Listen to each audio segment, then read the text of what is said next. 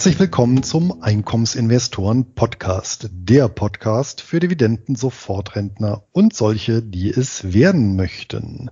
Mein Name ist Luis Pazos. Ich betreibe den Finanzblog nurbaresiswahres.de rund um das Thema Hochdividendenwerte und ausschüttungsstarke Geldanlagen. Auch von mir herzlich willkommen zu unserem Format. Mein Name ist Anton Kneupel und ich betreibe den YouTube-Kanal Devi Dividende, auf dem ich regelmäßig Beiträge für einkommensorientierte Anleger veröffentliche. Ja, Luis, was gab's denn im letzten Monat so bei dir Neues neben der Rekordinflation?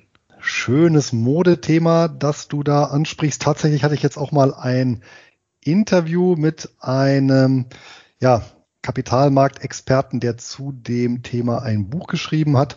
Das ja, erscheint dann demnächst. Darüber hinaus ja, war sicherlich das Schlaglicht seit unserer letzten Aufnahme das Finanzblogger-Treffen, was wir einmal im Jahr machen. Letztes Jahr ist ausgefallen, von daher hat man so ein bisschen Nachholbedarf, haben so ein bisschen über die Trends in der Branche und bestimmte Themen gesprochen. Ja, und dann darüber hinaus habe ich natürlich, so viel können wir ja jetzt schon mal an der Stelle verraten, fleißig an unserem Gemeinschaftsprojekt gearbeitet. Ich nehme an, Anton, du auch. Ja, ich habe wie schon im gesamten Jahr laufend daran gearbeitet, aber Näheres können wir dann erst im neuen Jahr verkünden. Genau, von daher bitte ich die Hörer um ein bisschen Geduld und wir werden dann zur rechten Zeit dann schon die Katze aus dem Sack lassen. Dann, Anton, lass uns mal zum Thema übergehen. Worum geht's denn heute? Ja, in der heutigen Podcast-Folge widmen wir uns einem Thema, welches oft vergessen oder bewusst vernachlässigt wird, was aber extrem wichtig für den langfristigen Börsenerfolg ist. Die Rede ist von einem ausformulierten Regelwerk. Zunächst klären wir, was für uns überhaupt ein Regelwerk ist und zeigen die Vorteile eines solchen auf. Im Anschluss werden wir auf unsere persönlichen Regelwerke eingehen.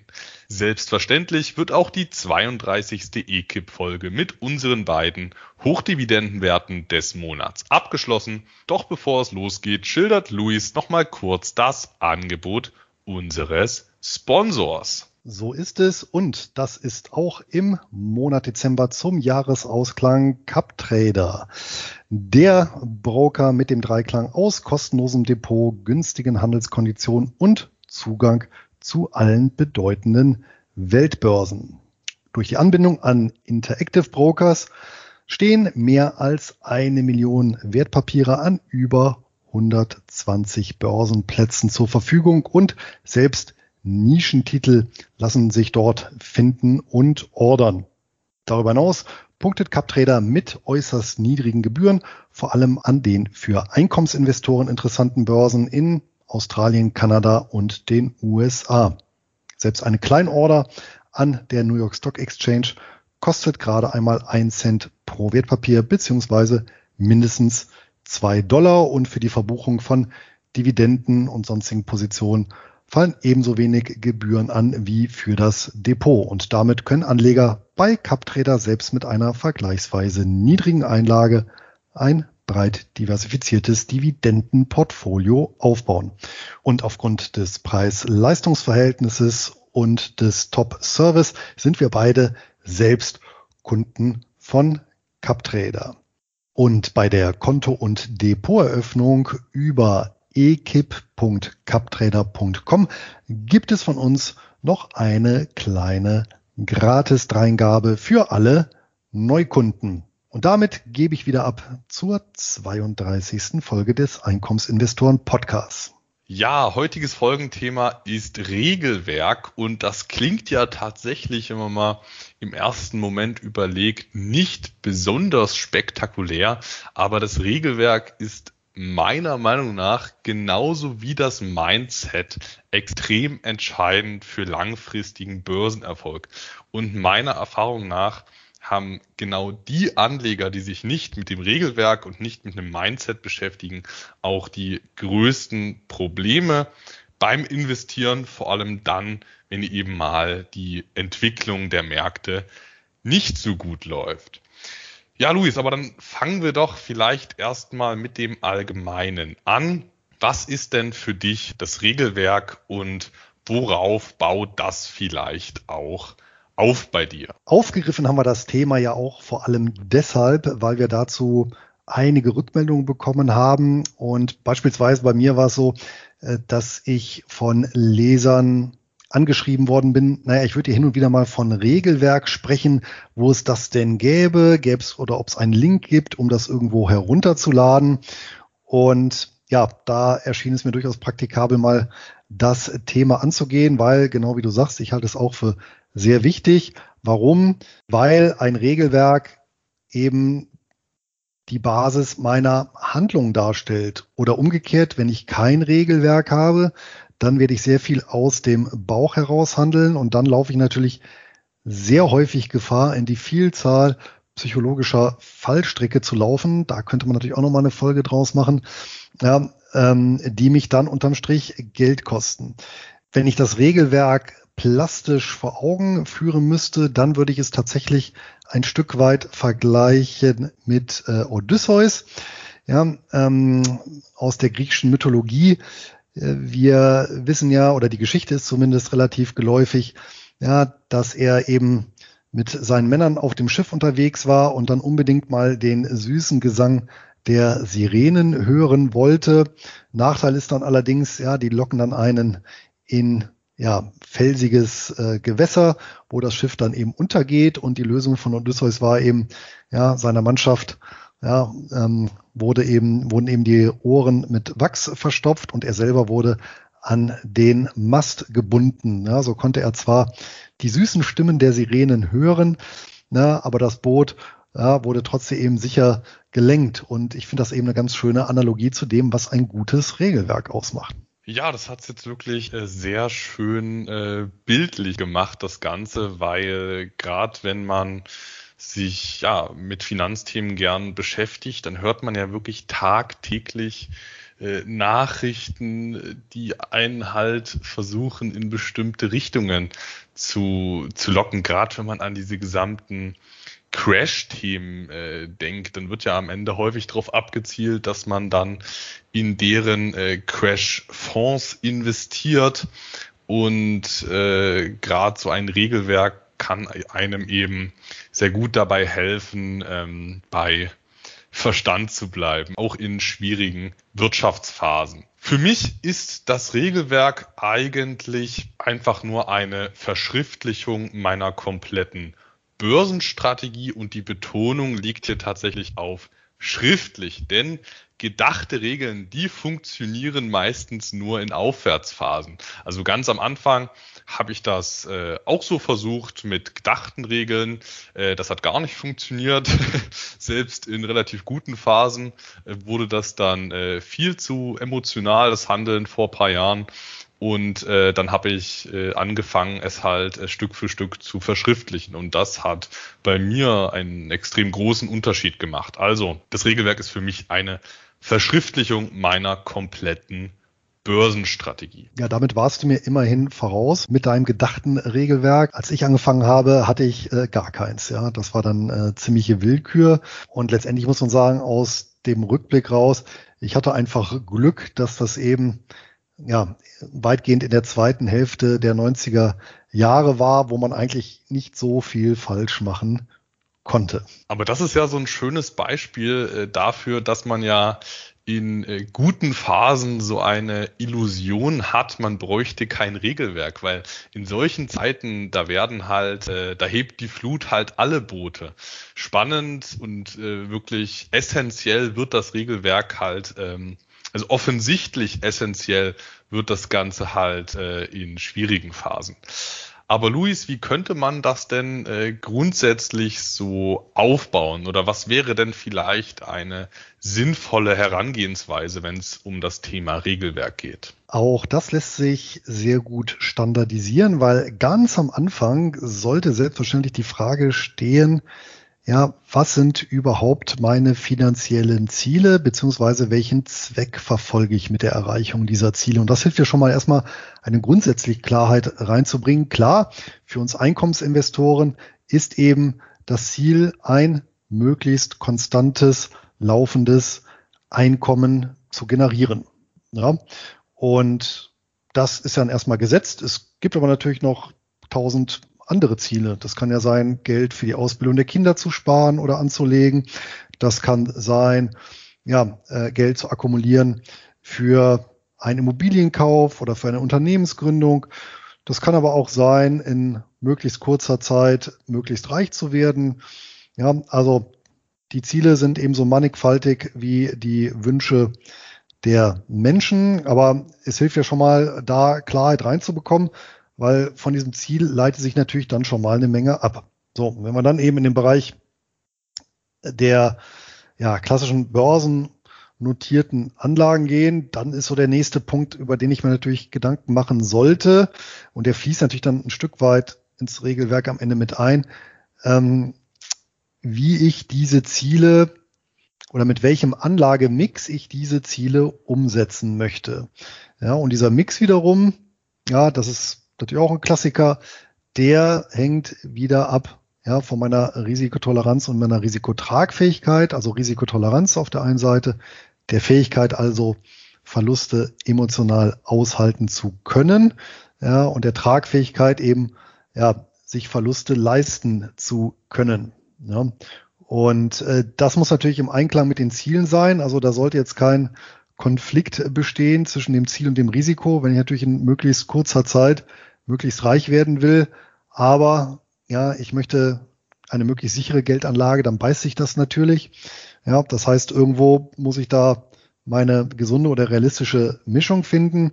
Und natürlich, da spielen solche Sachen auch rein wie das Alter. Auch das Thema hatten wir ja mal. Ja, beispielsweise ist bei mir der Anlagemix vermutlich deutlich konservativer als bei dir. Ja, weil ich einfach sage, ich möchte eben nicht mehr diese ganz großen Schwankungen haben, also nicht 100 Prozent in schwankungsintensive Anlagen gehen. Und das muss ich dann eben auch berücksichtigen. Ja, das heißt, äh, hier beispielsweise, indem ich einen eher offensiven, schwankungsanfälligen Teil definiere, ja, beispielsweise einen bestimmten Prozentsatz, 50 Prozent, und eher einen defensiven, weniger schwankungsanfälligen Teil, dann eben die anderen 50 Prozent. Ja, darüber hinaus muss ich natürlich auch Gedanken machen, über die Methodik, also wie möchte ich dann eben diesen konkreten Mix umsetzen. Da gibt es eben so zwei ganz große Blöcke, beziehungsweise eine Mischung davon. Der eine große Block ist eben Sammelanlagen. Hier habe ich natürlich den großen Vorteil, ja, ich habe in sich diversifizierte Finanzprodukte. Ja, ich brauche mich da nicht äh, in dem Maße drum äh, bemühen und drum kümmern, ja, wie jetzt beispielsweise, und das ist eben der Gegenblock bei Einzelwerten, ja, wo ich dann doch mehr Recherche und Suchaufwand habe ja, und eben dieses Einzelwertrisiko habe. Ja, ich muss ja immer damit leben, dass mal so ein Titel ausfällt. Das heißt, ich muss das Portfolio dann gegebenenfalls aufblähen. Das wiederum kann dann wieder ein Ziel konterkarieren, ja, wenn ich sage, ich möchte es halt möglichst bequem haben, ja, was zum Beispiel bei mir der Fall ist. So, und dann bin ich eben an dem Punkt, wo ich dann mir meine konkreten Produkte aussuchen kann. Und ähm, dann kommen, sage ich mal, die operativen Regeln. Ja, das war jetzt im Prinzip, was ich jetzt bisher, bisher erläutert habe, so der Überbau. Ja, ähm, im Prinzip die Meta-Regeln und jetzt kommen die operativen Regeln. Und da geht's dann eben darum, ja, wenn ich einen bestimmten Geldbetrag habe, ja, wie investiere ich die, diesen Geldbetrag? Ähm, also wie teile ich das Ganze auf? Zu welchen Zeitpunkten investiere ich? Ähm, wann bringe ich das Ganze wieder in Ausgleich oder bringe ich es überhaupt in Ausgleich, dieses bekannte Thema Rebalancierung. Ähm, wann verkaufe ich ein, eine bestimmte Anlage, wann kaufe ich eine, wenn ich ersetze, ja, nach welchen Regeln gehe ich da eben vor. Ja, also das kann schon recht umfangreich werden. Das war jetzt mal so der grobe Torso. Ja, danke für diese Zusammenfassung. Ähm, ich würde auch bei allen Punkten mitgehen, außer dass meine Strategie weniger konservativ ist als deine. da haben wir uns ja schon mehrfach drüber ausgetauscht, dass äh, so äh, Adjektive wie, wie, wie konservativ und defensiv, die sind halt äh, ja höchst individuell zu betrachten und zumindest aus meiner Sicht ist eben mein Depot nicht äh, weniger defensiv oder konservativ als deins, wohl aber nominal schwankungsreicher. Das ist klar. Gut, dann definiere ich nominal Schwankungs, den Grad der nominalen Schwankungsbreite entsprechend als konservativ oder eben offensiv und dann passt es ja wieder. Ja, dann passt es. Alles eine freie Definition.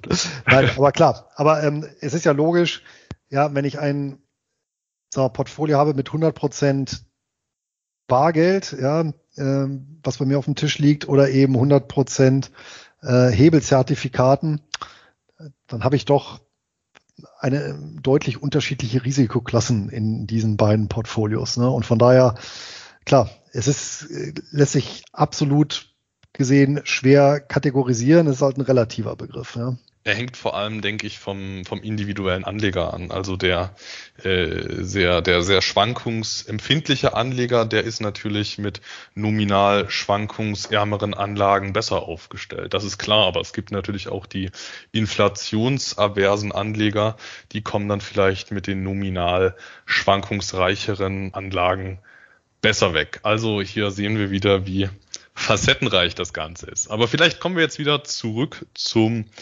Regelwerk und vielleicht direkt mal konkret zu den Chancen. Einiges hatten wir jetzt schon angeschnitten, aber vielleicht äh, deklinieren wir das nochmal Punkt für Punkt durch. Ja, ein Vorteil ist natürlich, dass ich durch ein Regelwerk auch erstmal einen Wertpapierfilter habe. Ja, egal ob jetzt Einzeltitel oder Sammelanlage, dies, was es mir natürlich erleichtert, ja, eben überhaupt die Wertpapiere zu selektieren, die dann eben für mich in Frage kommen. Und das sieht natürlich zum Beispiel bei einem Einkommensinvestor ganz anders aus als beispielsweise bei einem Kursgewinninvestor. Und das ist eben der große Vorteil, ja, dass ich da eben objektive Kriterien habe, zum Beispiel eben die Dividendenrendite. Wir werden ja nachher nochmal drauf eingehen, was so unsere wichtigsten Eckpunkte eines Regelwerkes sind, die ich dann eben heranziehen kann, ohne ja mich äh, ergehen zu müssen, im Einzelfall alles immer ja abwägen zu müssen und äh, vor allem kann ich dann natürlich auch Wertpapierfilter nutzen von Plattformen, die es mir dann sehr einfach machen, an ja, mögliche Portfoliotitel zu kommen. Ja, das war ein sehr wichtiger Punkt, denke ich. Also durch ein Regelwerk lässt sich die Ausschüttungshöhe und die Zahlungsstabilität deutlich besser steuern, wenn man eben klar festlegt, wie das eigene Depot aussehen soll. Dann kann man auch so entsprechend screenen. Das war, denke ich, ein sehr wichtiger Punkt.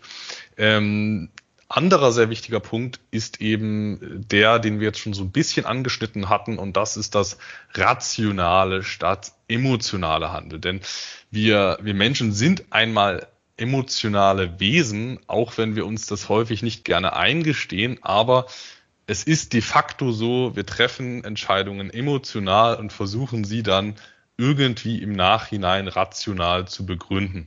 Und das ist an der Börse kreuzgefährlich. Und äh, das muss man verhindern, dieses emotionale Handeln, sowohl auf der Gierseite als auch auf der Angstseite. Das gilt es unbedingt zu vermeiden. Heißt, man braucht ein Regelwerk, was das irgendwie bestmöglich verhindert. Man wird die Emotionen nie ganz aus dem Handel rausbekommen. Das geht gar nicht. Aber man kann sie zumindest in ein gutes ähm, in einen guten Rahmen einbetten und ähm, ja, die Emotionen einfach besser kontrollieren. Heißt, es gilt unbedingt äh, durch ein Regelwerk dann solche Fear of Missing Out Käufe zu vermeiden, aber auch Panikverkäufe. So sollte das Regelwerk gestaltet werden, dass solche Handlungen möglichst ausgeschlossen sind. Und äh, in Summe hat sich durch dieses rationale, regelbasierte Handeln und durch das nicht emotionale Handeln haben sich bei mir die Ergebnisse deutlich verbessert. Also ich bin ja wie du jetzt nicht der Investor, der unbedingt irgendeine Benchmark schlagen will. Also das ist für mich wirklich sekundär. Aber äh, was eben mir wirklich aufgefallen ist, dass die Gesamtrenditen aus Zahlungen und Kursrenditen deutlich besser ausgefallen sind bei niedrigerer Schwankungsbreite, seitdem ich eben hier rational agiere und keine FOMO-Käufe und Panikverkäufe mehr mache. Gut, Panikverkäufe habe ich sowieso nie gemacht. Das ist ja äh, das kleine Börsen einmal eins, dass man das besser unterlassen sollte. Ein weiterer wichtiger Faktor, ein Regelwerk kann tatsächlich dazu beitragen, dass das wahrgenommene Risiko sinkt. Beispielsweise, wenn das Regelwerk eben vorsieht, nur zu bestimmten Zeitpunkten oder nach bestimmten Zeiträumen ins Depot zu gucken. Das heißt, das trägt natürlich dann auch wiederum zur Disziplinierung mit bei und ist auch so ein anderer wichtiger Faktor, denn genau solche spontanen Käufe und Verkäufe kommen ja insbesondere dann zustande, ja, wenn ich laufend ins Depot gucke und wenn ich natürlich über so ein Regelwerk verfüge und über die Jahre dann natürlich auch das Ganze sich verfestigt hat und so ein Regeln gehen ja irgendwann so ein Stück weit in Fleisch und Blut über. Und äh, das trägt natürlich dazu bei, wenn ich zum Beispiel nur noch punktuell ins Depot gucke, sagen wir mal viermal im Jahr, habe ich natürlich eine ganz andere Risikowahrnehmung als jemand, der meinetwegen täglich dreimal reinguckt. Ja, und dann natürlich ähm, bei so, also bei schon bei relativ niedrigen Schwankungen ja, dann vielleicht eine Flatter bekommt, weil er denkt, naja, was ist denn jetzt, wenn es noch viel weiter runter geht, ja, oder, oder sind das jetzt Kurse, wo ich vielleicht zukaufen sollte, weil könnt ja direkt wieder umkehren und äh, davon mache ich mir auch ein Stück weit frei, ja, und äh, wie gesagt, allein optisch ist es so, wenn ich eben nur punktuell reingucke, nehme ich gar nicht so viel Risiko und Schwankungsbreite weg, weil einem meine Beobachtungshäufigkeit geringer ist. Ja, zudem ist durch ein Regelwerk, ein klar schriftlich ausformuliertes Regelwerk, die Diversifikation gezielt steuerbar und eben nicht nur so Pi mal Daumen steuerbar, sondern man kann sich eben im Regelwerk ganz klare Maximalgewichtungen für Länder, Sektoren, Einzelwerte, Sammelanlagen, alternativen Anlagen festlegen. Und äh, wenn man sich dann an diese Regeln auch hält, was man ja logischerweise sollte, dann lässt sich die Diversifikation so gezielt steuern. Auch das ist ein guter Punkt, vor allem letztlich auch die Diversifikation mit einem Regelwerk und auch hier gilt wieder diese Gewöhnung, stets wiederherstellen. Ein wichtiger Punkt, den ich ja auch immer wieder herangetragen bekomme, ist zum Beispiel, dass äh, Leser fragen, naja, ähm, ob ich denn auch investieren würde oder reinvestieren würde in Anlageklassen, die schlecht gelaufen sind. Also beispielsweise, warum ich nicht einfach ja, äh, MLPs, ja, also Master Limited Partnerships aus dem Depot schmeiße, weil die sind doch jetzt die letzten zwei Jahre oder drei Jahre schlecht gelaufen. Ja, oder vor ein paar Jahren waren es eben Real Estate Investment Trusts, die eins, zwei Jahre eine Schwächephase hatten. Ja, und da kommt natürlich sehr schnell eben der Gedanke auf, ja, ja, dann lasse ich die ähm, Anlageklasse doch komplett weg.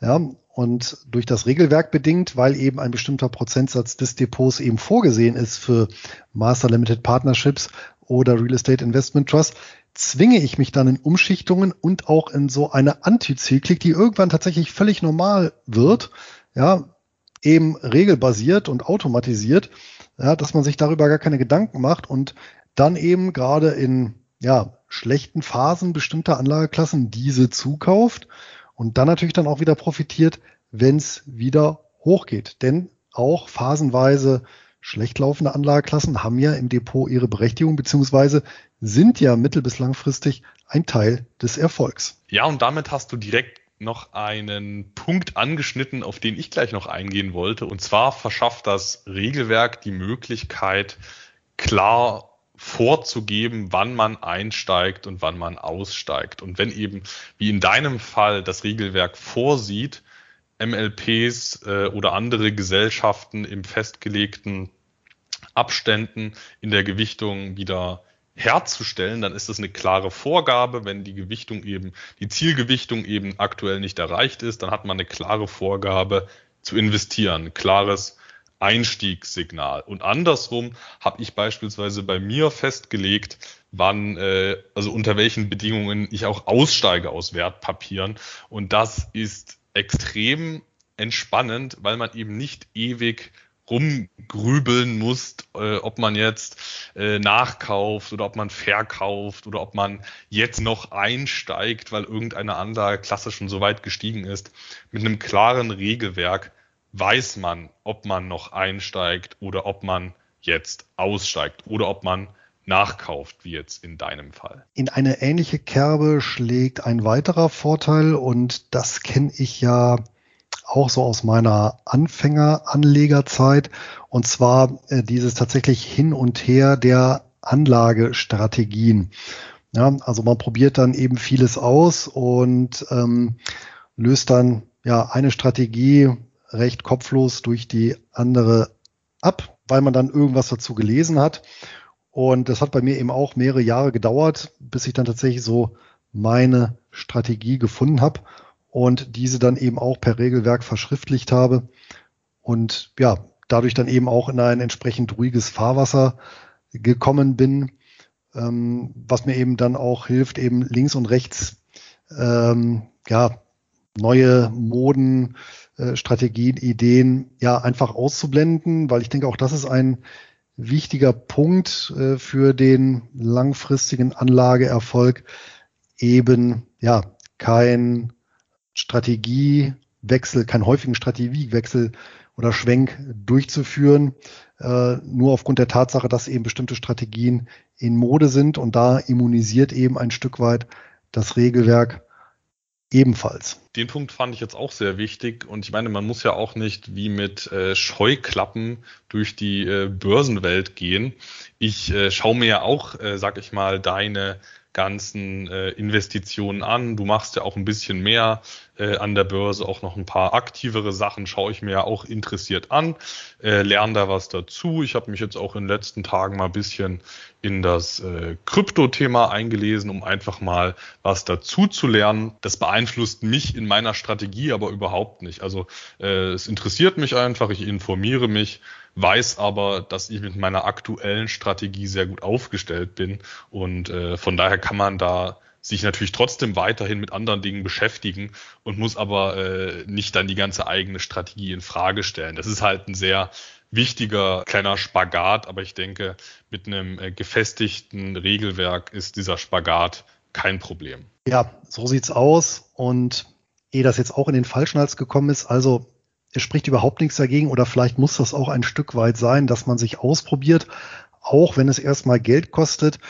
weil ja, angesichts der Vielzahl von Ansätzen, die es ja nun mal gibt, ja, und von denen natürlich auch die Börse lebt, sonst gäbe es ja keinen Handel, ähm, ist es natürlich erstmal die erste Herausforderung, ja, ebenso sein Ding, sein Ansatz, ähm, ja, damit, womit man sich wohlfühlt, was ja auch ein wichtiger Faktor ist, für sich zu finden. Und das geht eben auch nur, wenn man eben bestimmte Sachen ausprobiert. Ja, und ja, bestimmte Sachen, die ich ausprobiert habe, haben mir dann eben irgendwann auch nicht gefallen. Fühlte ich mich unwohl und da wusste ich eben, das ist eben das Falsche für mich. Ja, und umso wichtiger ist es dann eben, wenn man dann einmal tatsächlich ja, seinen Weg da gefunden hat. Und das sollte dann eben möglichst nicht irgendwie kurz vor der Rente sein. Ja, also bisschen was ausprobieren ist in Ordnung, aber eben auch nicht zu lange. Ja, ist wahrscheinlich so wie bei der Partnerwahl. Irgendwann muss man halt eben zuschlagen, wenn die richtige vor einem steht und ja, dann eben sich ans Regelwerk machen. Ja, in der partnerschaftlichen Hinsicht habe ich mich ja relativ früh entschieden und ähm, ja, will das jetzt hier aber an dieser Stelle natürlich nicht zu weit ausführen.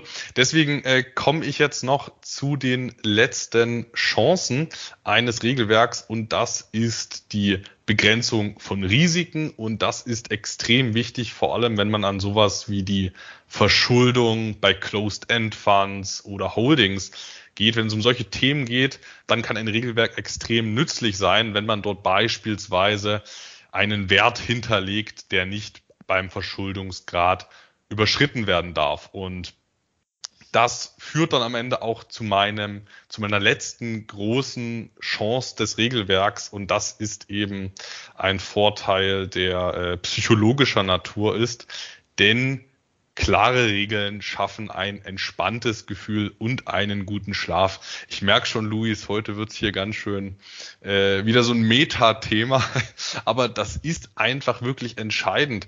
Entscheidend ist an der Börse nicht, welche Wertpapiere man unbedingt äh, kauft. Natürlich äh, sollte die Auswahl schon äh, gut überlegt sein. Man sollte sich eine vernünftige Strategie überlegen. Aber wenn man nicht gut schlafen kann, dann bringt die beste Strategie und die besten Wertpapiere bringen da nichts, weil man wird das Ganze dann nicht durchhalten können. Dem habe ich nichts hinzuzufügen. Gibt es denn eigentlich Nachteile, die so ein Regelwerk mit sich bringt? Ja, da musste ich tatsächlich mal überlegen, was ist der Nachteil des Regelwerks? Und mir ist eigentlich nur der Punkt eingefallen, dass man einen zeitlichen Aufwand für die Erstellung und für die Pflege des Regelwerks hat. Ich bin tatsächlich laufend mit meinem Regelwerk beschäftigt. Also ich investiere da jetzt nicht jeden Monat zehn Stunden, aber alle zwei Monate schaue ich mir das schon mal an und äh, macht da gegebenenfalls Veränderungen, wenn es angebracht ist, aber dann auch immer nur sehr überlegt und vor jeder Veränderung des Regelwerks lasse ich auch immer ein paar Tage und Wochen verstreichen, damit das äh, ja eine gut überlegte Entscheidung wird, diese Abänderung. Und eigentlich sollte meiner Meinung nach, also eigentlich ist das meiner Meinung nach kein wirklicher Nachteil des Regelwerks, aber äh, viele machen es eben, glaube ich, aus diesem Punkt nicht. Aber es sollte eigenem eigentlich schon das eigene Geld wert sein. Also wenn ich mir überlege, wie viele Videos es zu Aktien gibt, wie viele Analysen es gibt, die Leute lesen sich da stundenlang ein in solche äh, Geschichten, aber sind dann oder und die Umsetzung einer Strategie ver, äh, verschlingt ja auch äh, wöchentlich äh, meist mehrere Stunden. Und wenn ich mir dann überlege, wieso äh, hat man denn dann nicht mal eine Stunde am Anfang Zeit, um mal ein Regelwerk aufzusetzen, ein grobes, und dann kann man das über die Zeit ein bisschen adjustieren, bis man dann ein Optimales hat. Wieso nimmt man sich nicht mal diese kurze Zeit, wenn man ansonsten so viel Zeit in andere Dinge steckt? Also da ist häufig meiner Meinung nach der Fokus ein bisschen zu sehr auf den Wertpapieren, aber wie, wie bereits gesagt, die konkrete Auswahl ist äh, nur ein Punkt, wenn es um Börsenerfolg geht. Regelwerk und Mindset sind ebenso äh, extrem wichtig. Ja, aber jetzt mal Butter bei die Fische, Luis. Ähm, wir können hier nicht nur so theoretisch rumreden, sondern müssen jetzt auch mal auf unsere Regelwerke eingehen. Wie machst du das denn in Auszügen? Also ich meine, ich habe alleine äh, über 20 Regeln. Wir können die jetzt hier nicht alle einzeln besprechen, aber was sind denn bei dir so fundamentale Punkte im Regelwerk? Ja, vorab dazu, ich habe natürlich mehrere Regelwerke, weil ich auch mehrere Depots habe und zum Beispiel natürlich für den Optionshandel ein ganz anderes Regelwerk als jetzt für mein klassisches Dividendendepot und da wiederum ein anderes als für mein Sparplandepot. Das umfangreichste ist übrigens das für Optionen. Ja, liegt natürlich auch in der Natur der Sache, da wir natürlich da einen aktiven ja, Anlagestil haben, beziehungsweise das Ganze ja schon ein, ein, ein Mini-Business ist. Ähm, von daher konzentriere ich mich jetzt mal auf das Dividendendepot und das erste ist der besagte Filter. Äh, das hatte ich auch in meinem äh, Buch aufgeführt. Ja, ähm, diesen Fünf-Punkte-Check, dass ich eben sage, okay, zum einen möchte ich eine Dividendenrendite von fünf äh, Prozent plus Kurzfristzins, ja, aktuell eben null Prozent, das heißt also unterm Strich mindestens fünf Prozent. Ja. Dann äh, Ausschüttungspolitik äh, möchte ich, dass kein Substanzverzehr, zumindest mittelfristig, stattfindet. Ein, zwei Jahre finde ich persönlich das unproblematisch. Ich finde es auch Jetzt geht es aber wiederum ins Detail unproblematisch, wenn da eben Return of Capital bei rumkommt, weil ich den ja nicht versteuere. Ja, aber ansonsten eben ähm, sollen es eben keine Substanzzahler sein. Die Zahlungsfrequenz, das ist eben so ein bisschen mein ja, persönlicher Spleen, äh, soll auf jeden Fall unterjährig sein. Also halbjährlich ist das absolute Minimum, besser quartalsweise oder eben monatlich. Ja, als vierter Punkt ist für mich wichtig, dass ich das Geschäftsmodell verstehe und für mich persönlich eben die Finanzkennzahlen passen, wobei das natürlich auch sehr eben aufs jeweilige Geschäftsmodell ankommt. Natürlich bei Sammelanlagen ist das etwas anderes als dann auch wieder bei Einzelwerten.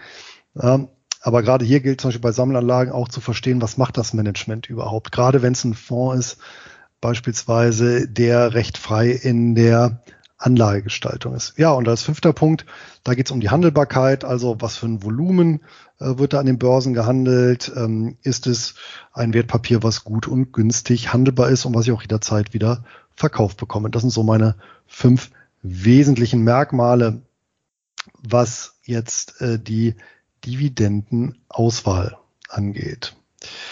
Ja, ansonsten habe ich für mich eben festgelegt, eine ja, haben wir eben schon äh, diskutiert, eine sogenannte sichere Komponente im Depot, eine stabile Komponente und eine volatile Komponente.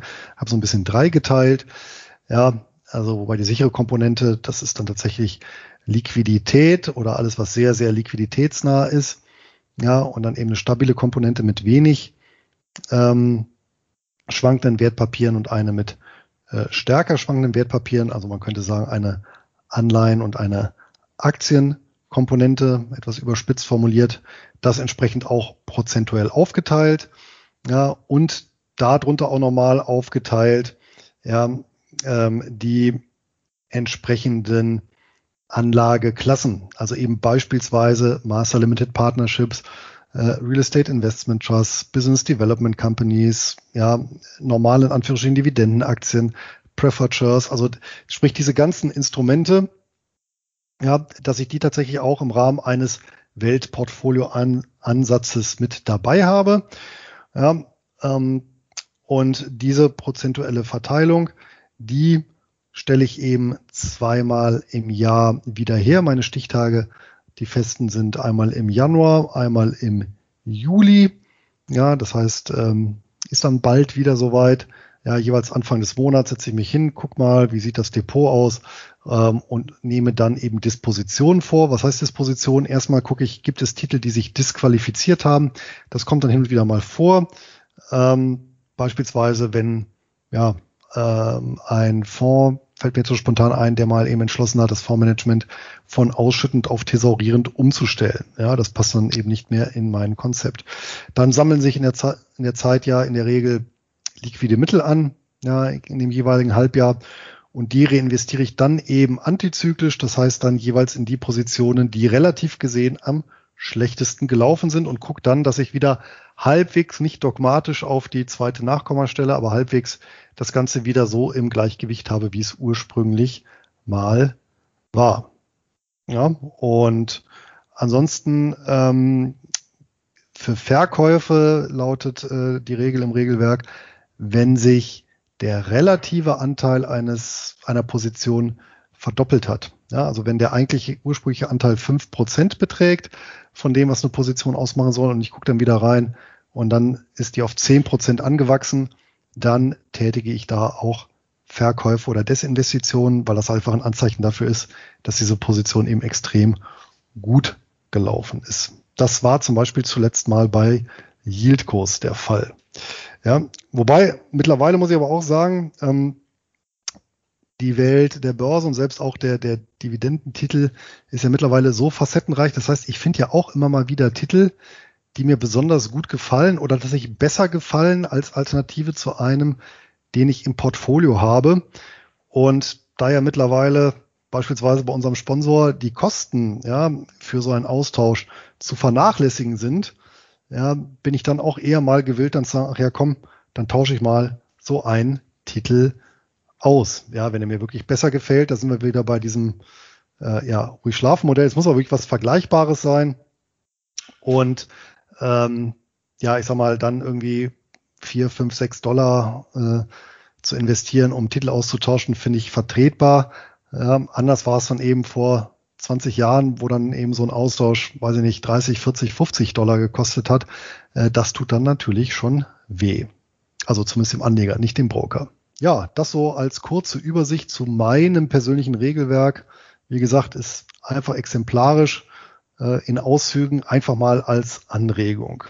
So, Anton, jetzt bin ich mal gespannt, wie es bei dir aussieht. Ja, ich gehe gleich mal in Auszügen auf mein Regelwerk ein.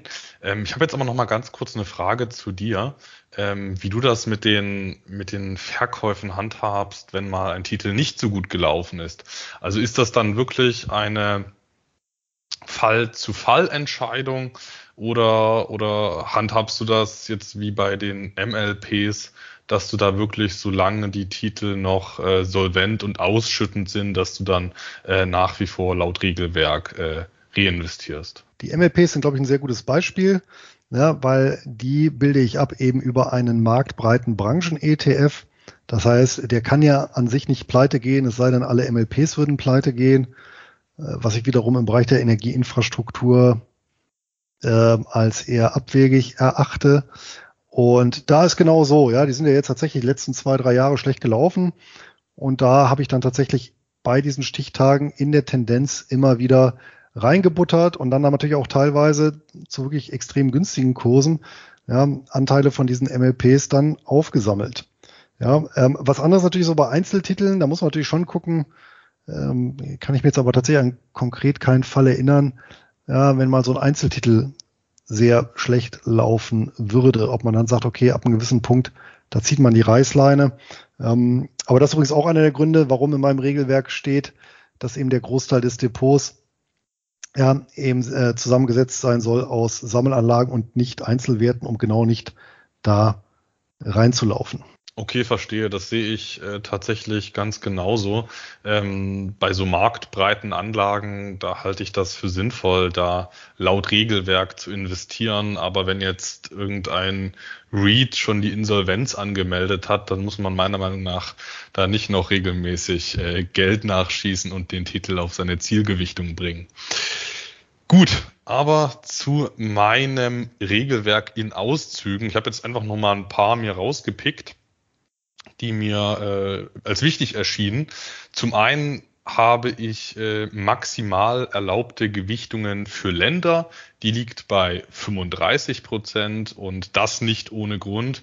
Ähm, ich habe da vor allem an die Vereinigten Staaten gedacht, die ja häufig sehr dominant sind und ich wollte eben diese äh, Dominanz äh, etwas begrenzen. Ich denke, maximal äh, gut ein Drittel ist eine angemessene Gewichtung für die Vereinigten Staaten. Und äh, bei den Sektoren habe ich das so gemacht, dass ich da eine maximale Gewichtung von äh, 25 Prozent nicht über schreiten will. Und da habe ich vor allem an den Finanzsektor gedacht, weil der ist eben in sehr vielen Fonds und vielen, also vielen Closed-End Funds, aber auch vielen anderen äh, breit aufgestellten Anlagen ist der Finanzsektor sehr prägend und da muss man schon aufpassen, dass sich da keine Klumpen bilden. Eine andere Regel von mir besagt, dass ich ausschließlich in Sammelanlagen und alternative Anlagen investiere. Das hatte ich an anderer Stelle schon mal ausgeführt, als wir die Sammelanlagen versus Einzelwerte Folgen gemacht hatten. Sammelanlagen sollen zudem in meinem Depot eine Gewichtung von fünf Prozent nicht überschreiten.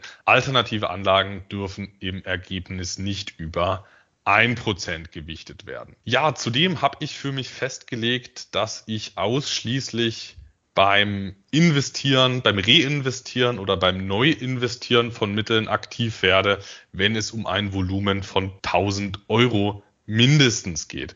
Weil man hat ja, sag ich mal, gerade ähm, wenn es jetzt um Fremdwährungen geht, wie der Hongkong-Dollar oder der Singapur-Dollar oder der australische Dollar, da hat man eben häufig dann nicht äh, 1000 Euro Dividende, die da nach äh, drei Monaten geflossen sind, sondern also umgerechnet 1000 Euro Dividende, sondern das sind dann halt, sage ich mal, ein paar Dutzend Euro oder also umgerechnet oder ein paar hundert äh, umgerechnete Einheiten und um da mich einfach ein bisschen zu kontrollieren, dass ich da nicht solche Minimalbeträge bewege, habe ich mich da einfach auf diese mindestens 1000 Euro festgelegt.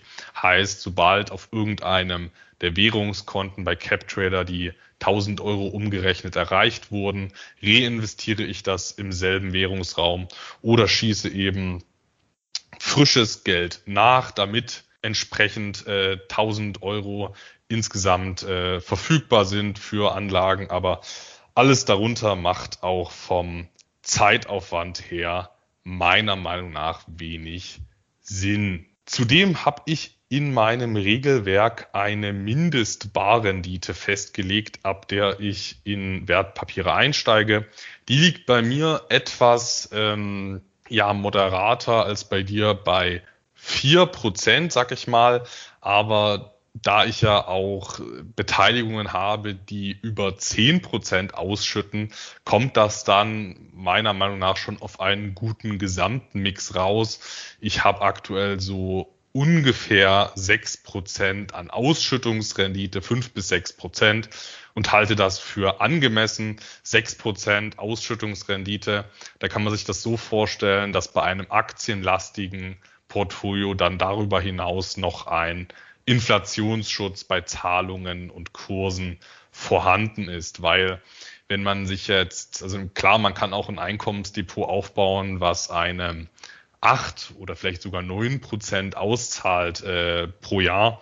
Aber wenn man sich acht oder neun Prozent auszahlen lässt, kann man darüber hinaus eben nicht mehr mit Inflationsausgleich rechnen. Und man möchte ja eigentlich gerade in Zeiten wie jetzt nicht real schwindende Einnahmen und einen real schwindenden Depotwert haben. Ja, und ein weiterer Punkt, den ich in meinem Regelwerk verankert habe, das ist eine Hebelgrenze auf der Beteiligungsebene. Also ich halte ja überwiegend ähm, Fonds und äh, fondsähnliche Anlagen und da habe ich eben festgelegt, dass ich in Summe auf Fondsebene und Beteiligungsebene nicht mehr als zehn Prozent an Verschuldungsquote haben möchte. Einfach damit ich nicht das Risiko von Hebelverlusten eingehe. Und ich möchte auch nicht unbedingt viel mehr Volatilität als der durchschnittliche Aktienmarkt haben. Also habe ich mich hier auf zehn Prozent maximale Verschuldungsquote äh, festgelegt.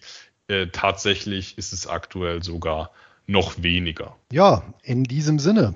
Ich glaube, dann sind wir mit dem Thema durch, oder Anton? Ja, ich denke, mit dem Regelwerk sind wir an dieser Stelle erstmal durch. Dann kommen wir zur beliebten Kategorie der Hochdividendenwerte des Monats. Und wie immer bin ich schon ganz gespannt, was du uns Feines mitgebracht hast. Okay, so betrachtet geht's dann doch noch etwas weiter mit dem Regelwerk.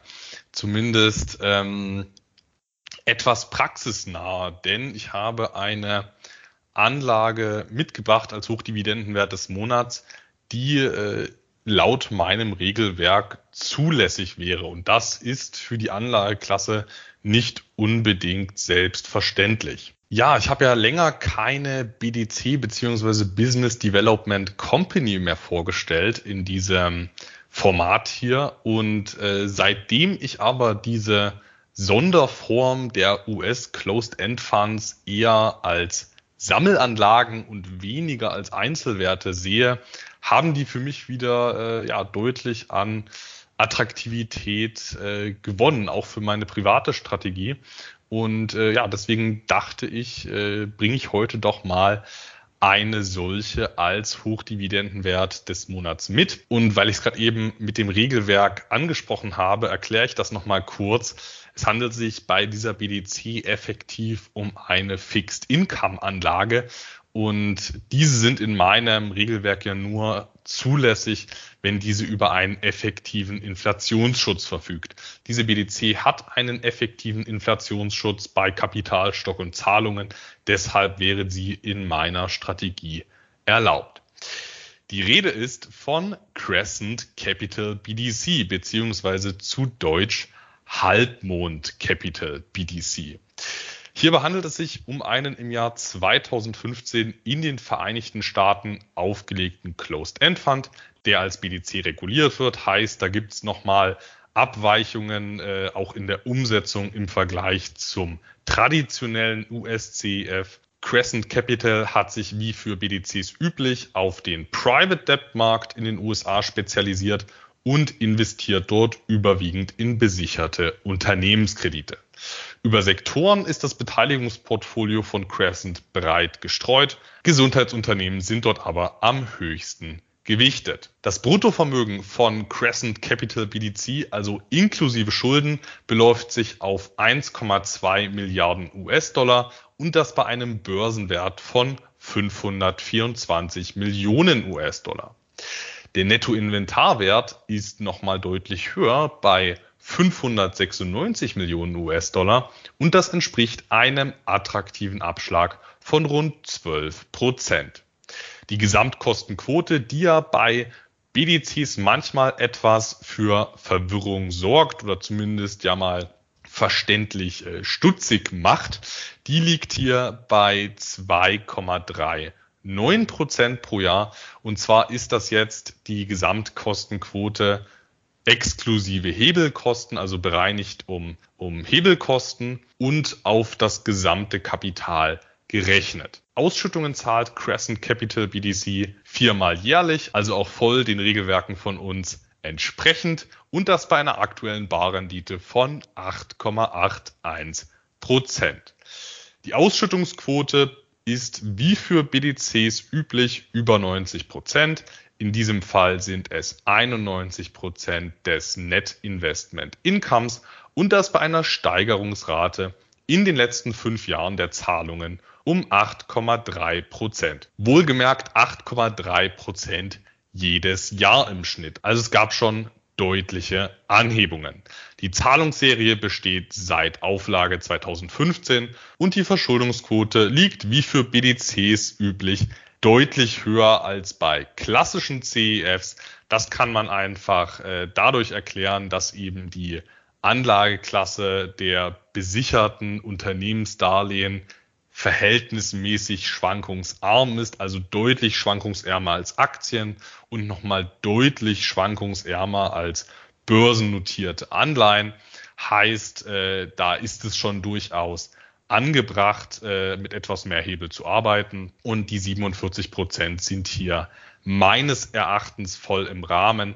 Andere BDCs sind da teilweise noch deutlich aggressiver. Die Kursentwicklung war in den letzten Jahren relativ ausgewogen. Der Maximalverlust auf Kursbasis lag allerdings bei 57 Prozent. Und dazu muss ich sagen, dass ich das eigentlich etwas, ja, merkwürdig finde, dass hier der Drawdown so hoch ist. Also da lässt sich viel drüber äh, spekulieren, wieso der so hoch ist, aber der NAV hat diesen Maximalverlust nicht gerechtfertigt. Der NAV-Rückgang beispielsweise im Shutdown-Crash war deutlich, deutlich niedriger als 57 Prozent und auch deutlich niedriger als bei Aktien und auch deutlich niedriger als bei Investment-Grade-Anleihen.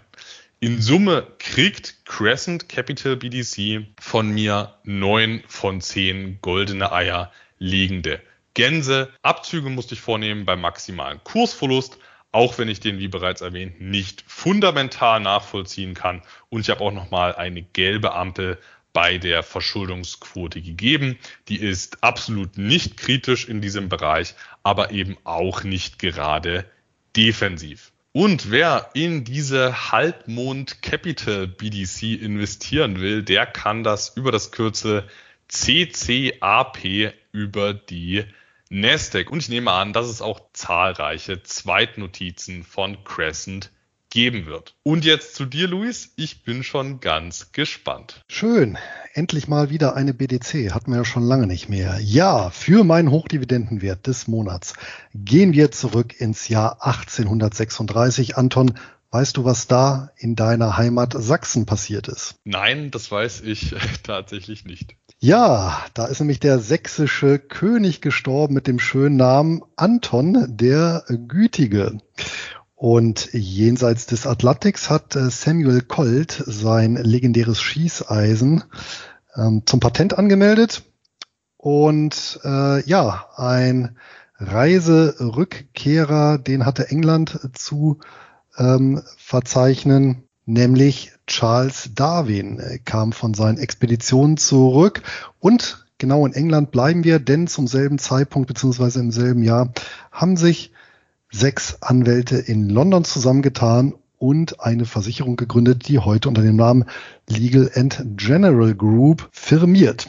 Notiert ist der Konzern an der London Stock Exchange unter dem Kürzel LGEN und herangewachsen ist er über die Zeit mittlerweile zum größten Investor am britischen Aktienmarkt und zum größten britischen Vermögensverwalter überhaupt.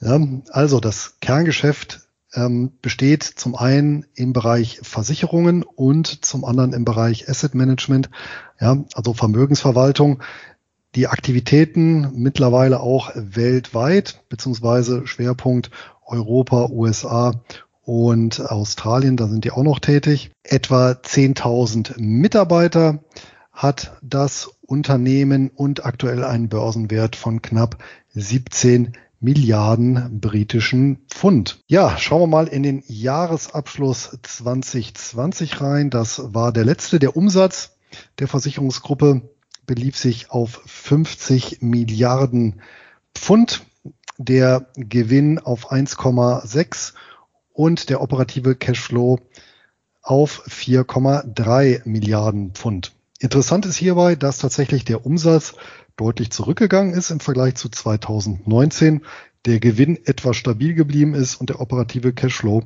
deutlich angestiegen ist. Ja, das heißt, hier konnten die auch Kosten kompensieren. Das macht angesichts des aktuellen Kurses von 282 Pence, also 2 Pfund und 82 Pence, ein Kursgewinnverhältnis von 7, ja, also schon relativ niedrig bewertet, hat aber Tradition bei dem Unternehmen. Die Kursspanne über die letzten 52 Monate ging von 2 Pfund 38 bis 2 Pfund 99 und eine Eigenkapitalrendite konnte erwirtschaftet werden in Höhe von 13,1 Prozent.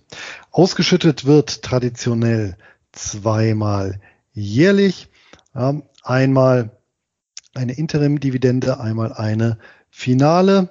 Ja, angesichts der aktuellen Ausschüttungen beträgt die Dividendenrendite 6,3 Prozent.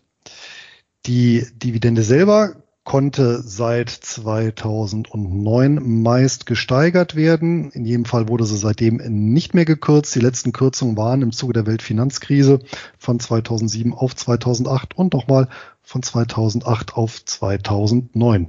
Ausgeschüttet wird Pi mal Daumen 50 Prozent des Gewinns. Das heißt, das ist schon relativ solide und es bleibt noch genug übrig, um neue Aktivitäten zu finanzieren. Über die letzten fünf Jahre betrachtet betrug die Steigerungsrate der Dividende 5,6 Prozent pro Jahr.